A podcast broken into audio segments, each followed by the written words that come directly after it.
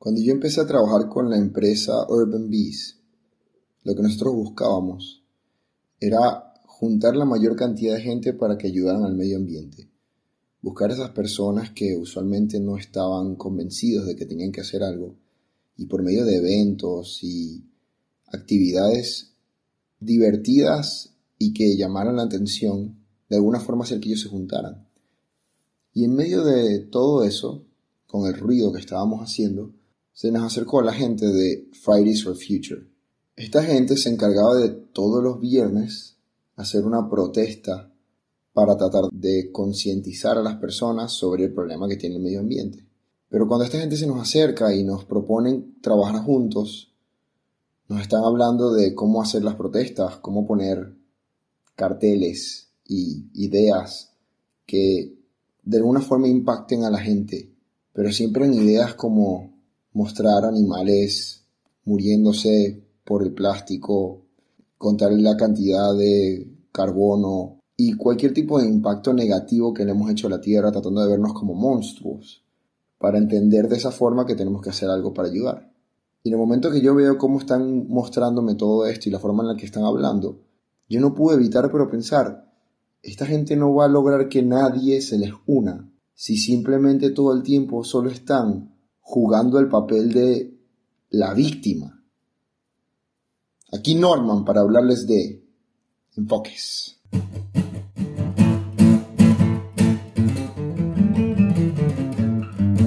Es muy fácil para cualquiera de nosotros o cualquier persona que nosotros conozcamos de caer en esta posición en la cual, dependiendo de nuestra situación, nos vemos como que somos víctimas o oprimidos y que el otro es un represor, un opresor o un victimario. Y esto ha agarrado últimamente tanta fuerza que incluso los gobiernos han logrado obtener poder por utilizar palabras que tengan que ver con esto, igual que muchas otras organizaciones. Un ejemplo de esto es la idea del el lenguaje inclusivo, en el cual se utiliza como argumento que es un insulto utilizar un lenguaje en el cual no se está incluyendo cómo esa persona se identifica a sí misma. Un gran problema con esto es que no es que nos estamos identificando diferentes, es que estamos poniéndonos en una caja, cada quien diciendo que se identifica con un grupo cada vez más pequeño. Por ejemplo, puede haber un hombre que se identifica como mujer, una mujer que se identifique como hombre, un hombre que se identifique como gato, una mujer que se identifique como ardilla, cualquier cosa. Y que deberíamos llamarlos por un artículo que represente lo que ellos creen ser. El problema de esto principal es que mientras más se nos separamos en distintas categorías, llega un momento en el que no importa que seas tú, son tantas las categorías que en alguna de esas categorías tú vas a estar, o en varias, y en alguna vas a ser un oprimido y en otra vas a ser un opresor por lo cual esto dejaría siquiera de tener sentido. Un ejemplo, un hombre, un transexual africano, se puede considerar que es un oprimido tanto por las personas blancas como los homofóbicos.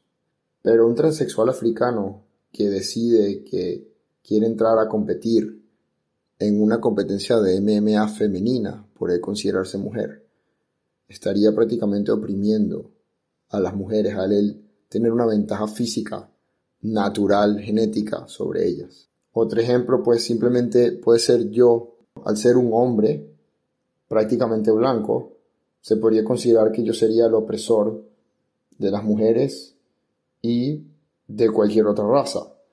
Pero también soy latino, entonces sería un oprimido por parte de los xenofóbicos. El punto es que hacerse la víctima, en este caso y en muchísimos otros casos, siempre lleva más problemas que soluciones. Y si un gobierno o algún poder o siquiera alguna persona utiliza eso en su día a día, puede llegar a generar mucho más problemas de lo que nosotros creemos. Y de eso es lo que quiero hablar hoy. Quiero hablar de todos los problemas que genera cuando nosotros nos hacemos víctimas en cualquier situación. ¿Qué otras cosas se pueden hacer en vez de hacernos las víctimas? Y si nosotros no somos los que nos estamos poniendo en esa situación, pero estamos hablando o estamos en discusión con alguien que sí, ¿Qué se puede hacer para conversar con ellos de la mejor forma y llegar a una conclusión que no lleve a que ellos tengan un poder que pueda generar algo más negativo en toda la sociedad y en el mundo en general? Antes de continuar con este episodio, quería darte las gracias por tomar el tiempo de escucharlo. Te invito a que tomes mis palabras como una reflexión. Y si conoces a alguien que le pueda servir o interesar el tema, compártelo.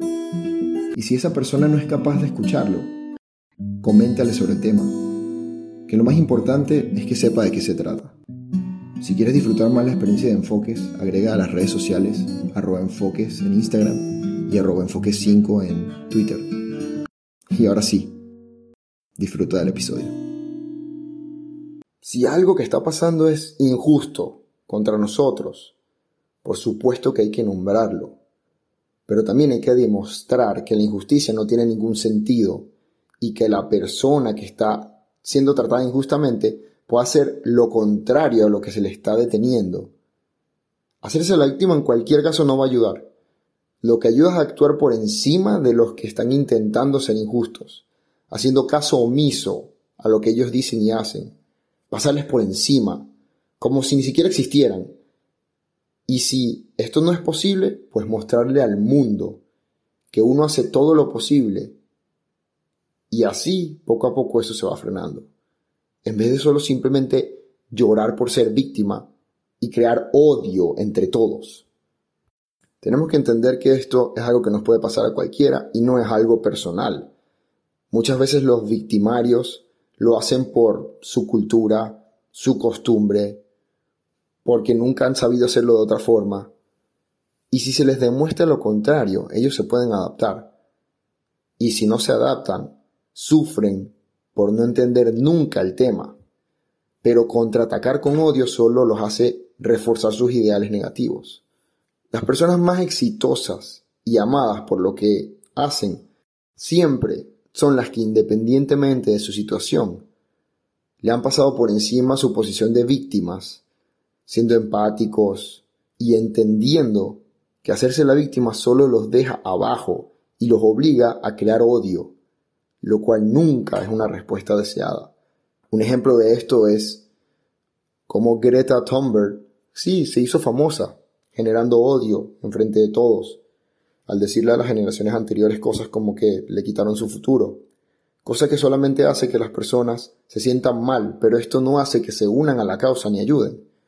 Mientras que tienes a otros como Boyan Slot, otro joven, el cual en vez de estar llorando y mostrándole al mundo cómo odia a los que hicieron algo mal, se dedicó a buscar soluciones y gracias a él estamos limpiando a una velocidad mucho mayor a la que jamás nos imaginamos todos los mares del mundo con sus tecnologías para limpiar el mar de plástico. Por otro lado tenemos personas que se podría decir que son víctimas de la vida por tener discapacidades como Michael Melamed. La cosa es que Michael Melamed nunca dejó que esa discapacidad lo detuviera de lograr nada en su vida. Michael Melamed es un venezolano motivador con una enfermedad la cual le hace tener menos musculatura que cualquier otra persona normal. Y él, de todas formas, hace maratones todo el tiempo y da discursos en los cuales utiliza la idea de que él tiene esta debilidad para demostrar que siempre se pueden lograr las cosas. No se hace una víctima. Por otro lado, podemos hablar también de Madame C. Walker, la primera multimillonaria afroamericana en Estados Unidos.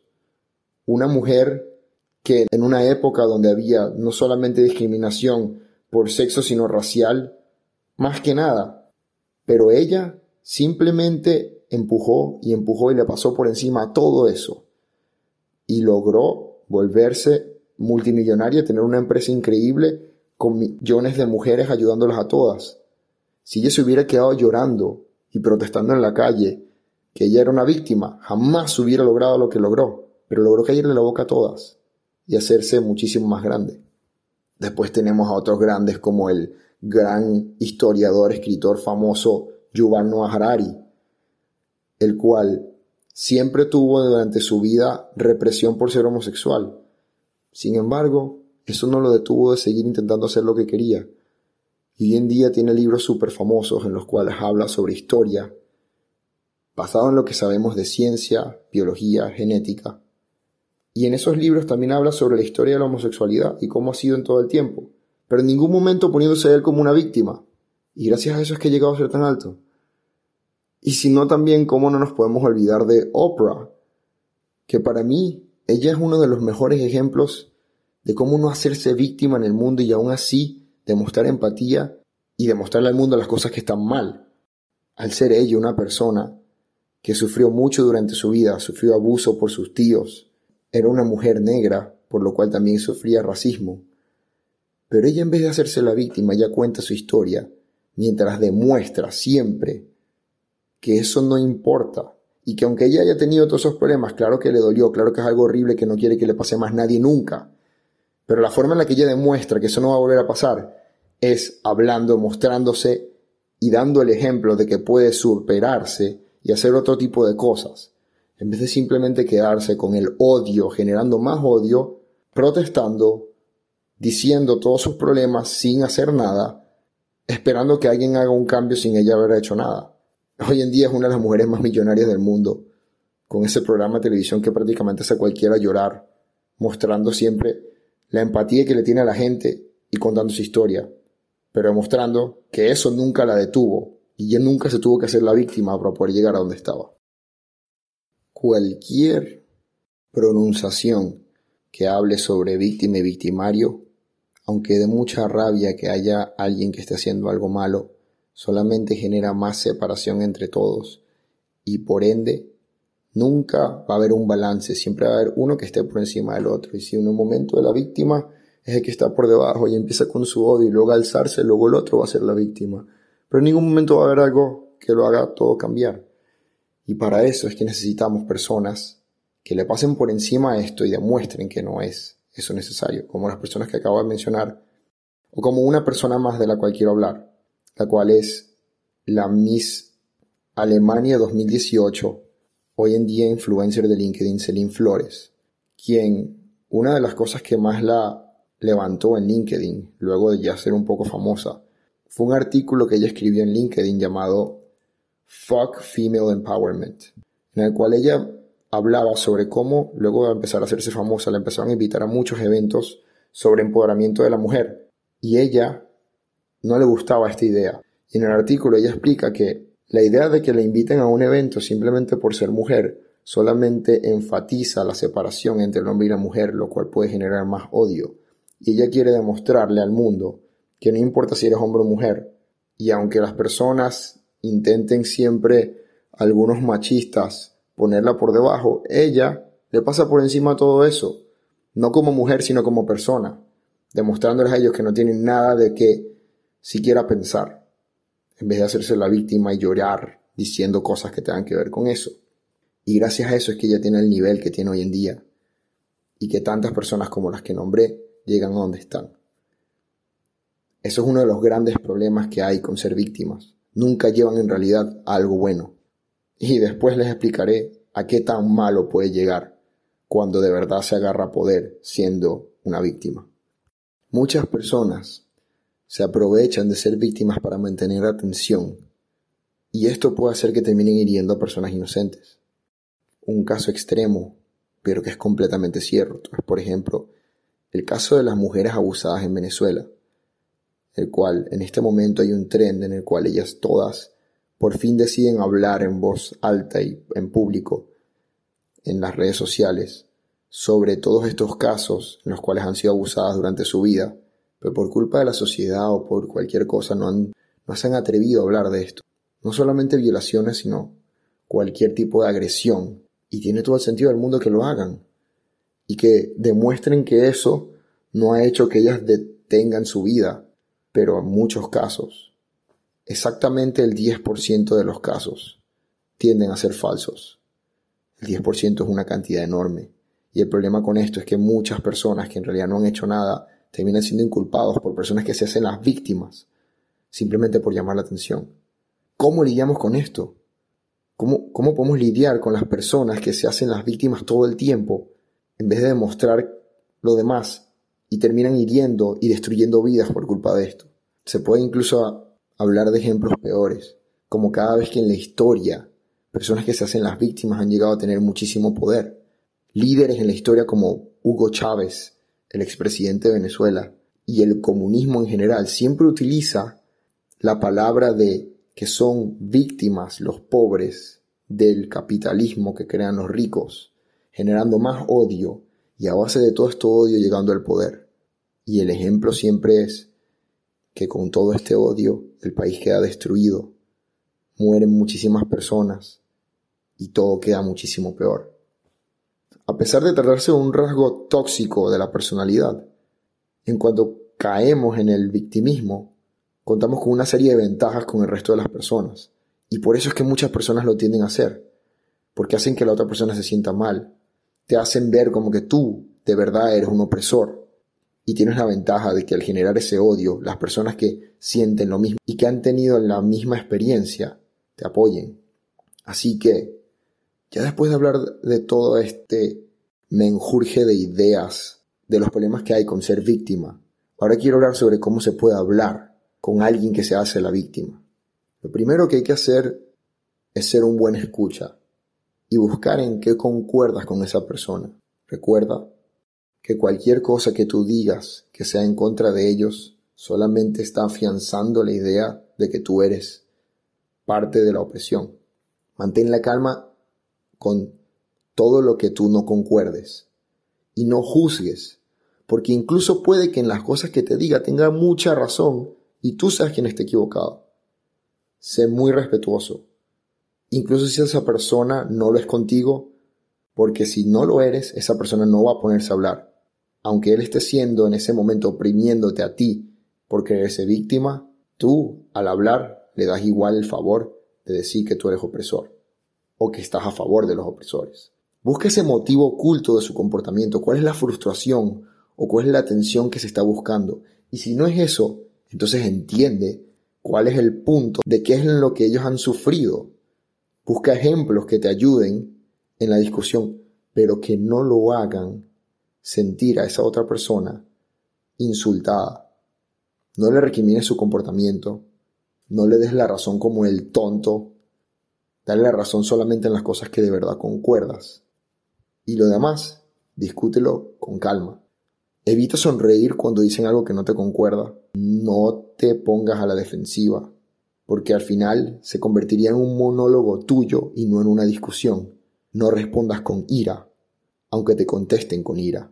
Evita disculparte, más cuando en realidad tú no estás sintiendo que quieras disculparte, que esto es un error que hacemos muchísimos todo el tiempo. Y después de toda esa tormenta que hayan descargado la atención, entonces puedes llegar a una conclusión. E incluso si no llegan a una conclusión conjunta, demuestra que tú no eres el enemigo y que no tiene nada que temer o ser víctima de, aunque esa persona no lo crea y no llegue a esa conclusión. Esa es la mejor forma de hablar con alguien, sin terminar dándole la razón por contestar de forma errónea o agresiva, y formando incluso más odio. Tenemos que recordar que a las personas no les gusta estar equivocados, y mucho menos si se lo están diciendo en la cara y los estás humillando. Por lo cual, estar gritando lo víctima que eres en frente de los demás no te va a ayudar, pero tampoco a una víctima decirle que no lo es enfrente de ella de esa forma lo va a ayudar. Eso solo hace que se aferren más a sus ideales. Pero si tú le demuestras, sin nombrarlo, que eso no tiene nada de sentido o que ellos pueden hacer algo incluso aunque estén pasando por un problema, no tiene más opción más que entenderlo. Ahora, ¿cómo evitamos que en el futuro dejen de ver tantas personas que se hacen las víctimas? ¿Cómo eliminamos eso de nuestra cultura?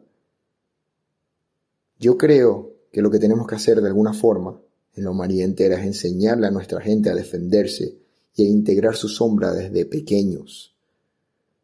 Va a sonar como algo complicado, difícil o hasta un tabú en muchos casos. Pero es la única forma en la cual podemos enseñarle a la gente que cuando ellos están en un problema, si se hacen las víctimas solamente van a generar más caos y ellos mismos van a sufrir más. Aunque logren llegar a hacer algo, van a hacer a los demás sufrir y van a sufrir ellos más. Los niños que los pedófilos buscan siempre son los más débiles, los que ellos notan que o están sufriendo o son muy ingenuos. Mientras que el niño que sabe integrar su sombra, el niño que está pendiente, que dice todo lo que ve, todo lo que hace y sabe sobre lo que le pueden hacer, a ese nadie se acerca. Y ese jamás se va a ser la víctima, siempre va a decir las cosas cuando las tiene que decir y va a seguir adelante. Las mujeres más atacadas en la calle siempre tienden a ser las más ingenuas. Los que llevan más golpes en la vida son los que no demuestran que se pueden defender. No se trata de ser agresivo, sino de saber defenderse. No estoy diciendo que sea la culpa de nadie, pero esta es la forma en la cual podemos evitar que haya más problemas de este tipo. Que las personas aprendan a no hacerse las víctimas y que aprendan a defenderse de tal forma que ni siquiera lleguen a pasar por este tipo de situaciones. Las características de un victimista son simplemente reconocibles como culpan a otros de situaciones que han provocado él o ellos mismos, otorgan a otros intenciones negativas inexistentes, envidia a otras personas y se creen que son inherentemente más felices o capaces cuando en realidad están sufriendo. No le tienen compasión a otros y exageran sus, sucesos tristes propios. Otro ejemplo de esto se puede ver en Zootopia, la diferencia entre el protagonista y el antagonista de la película, donde la protagonista es Judy Hobbs, una conejo, la cual siempre fue discriminada por intentar ser policía siendo un conejo, un animal que supuestamente no tenía lo que se valía para poder llegar a ser policía.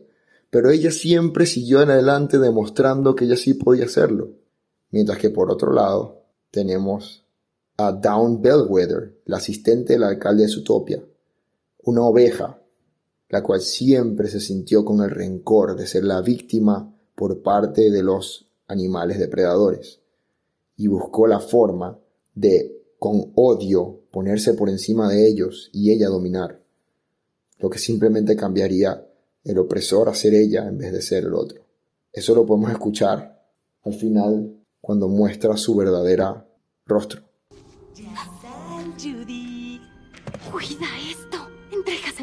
No te voy a abandonar, eso ni lo pienses. No, lo lograré. Solo hay que hacer un plan. Estamos en el mismo equipo, Judy. Todos nos subestiman, no nos aprecian nunca. ¿No? ¿Estás harta de eso? Depredadores.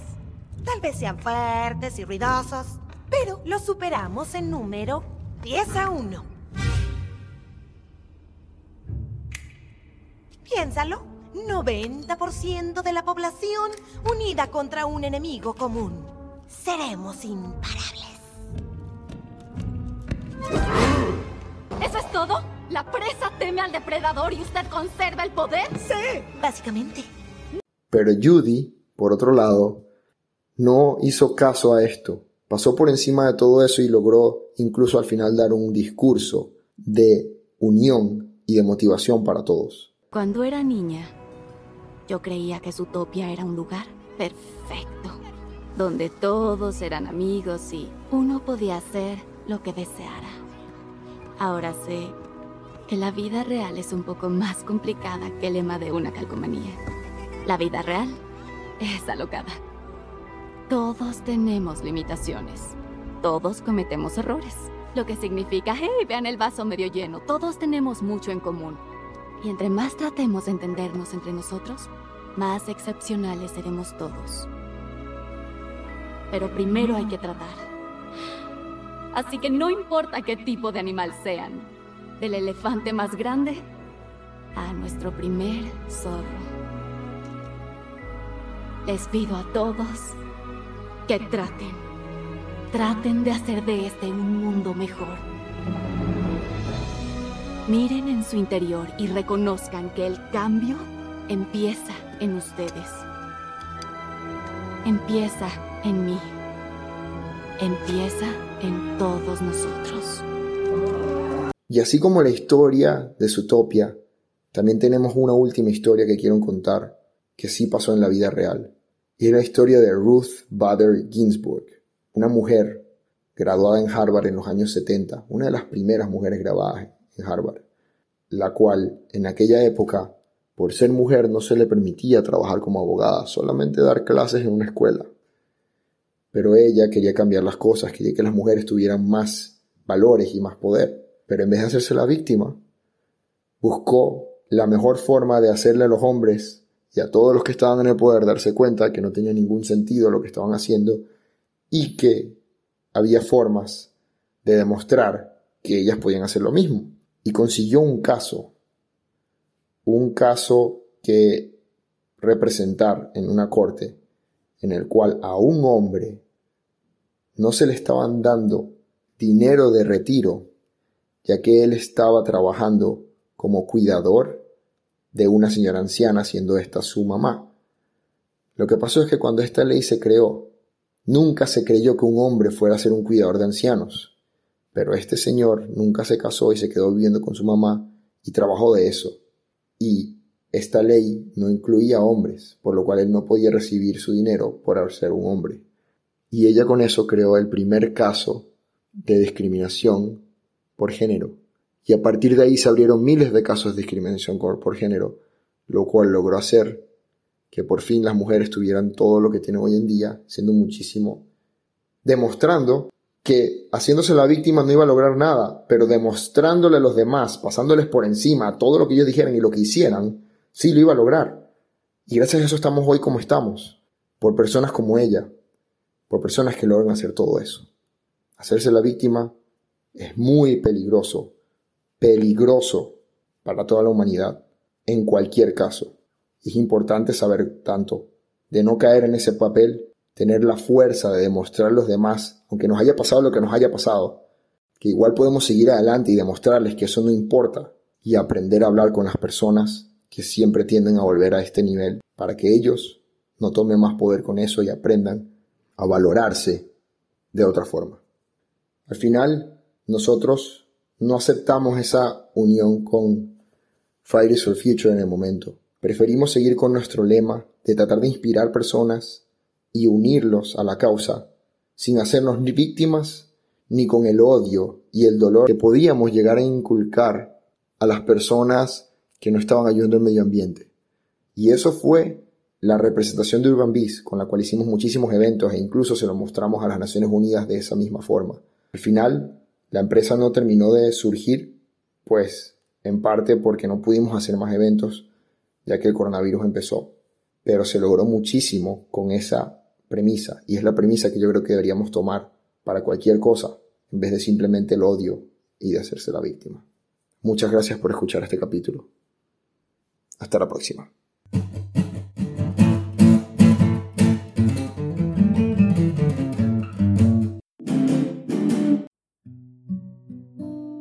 Una situación puede pasar de ser muy mala a muy buena solo con un cambio de perspectiva. El enfoque que le damos a cada momento de nuestra vida determina el camino que vamos a seguir y qué tan felices podamos ser. Me llamo Norman. Dependiendo de con quién hables te dirá que soy muchas cosas diferentes. Es cierto que soy multifacético, pero sobre todo soy humano. Un humano que le gusta reflexionar sobre el enfoque que le damos a la vida. En este podcast hablo sobre mis experiencias y qué enfoque le he dado a cada situación para llevarlo lo mejor posible, tanto para mí como para los demás involucrados. Te invito a que escuches lo que tengo que decir en manera de reflexión. ¿Quién sabe? A lo mejor te encuentras con un buen tema para discutir o para ser parte de tu vida. Sin importar el caso. Gracias por tomar el tiempo de escuchar. Enfoques.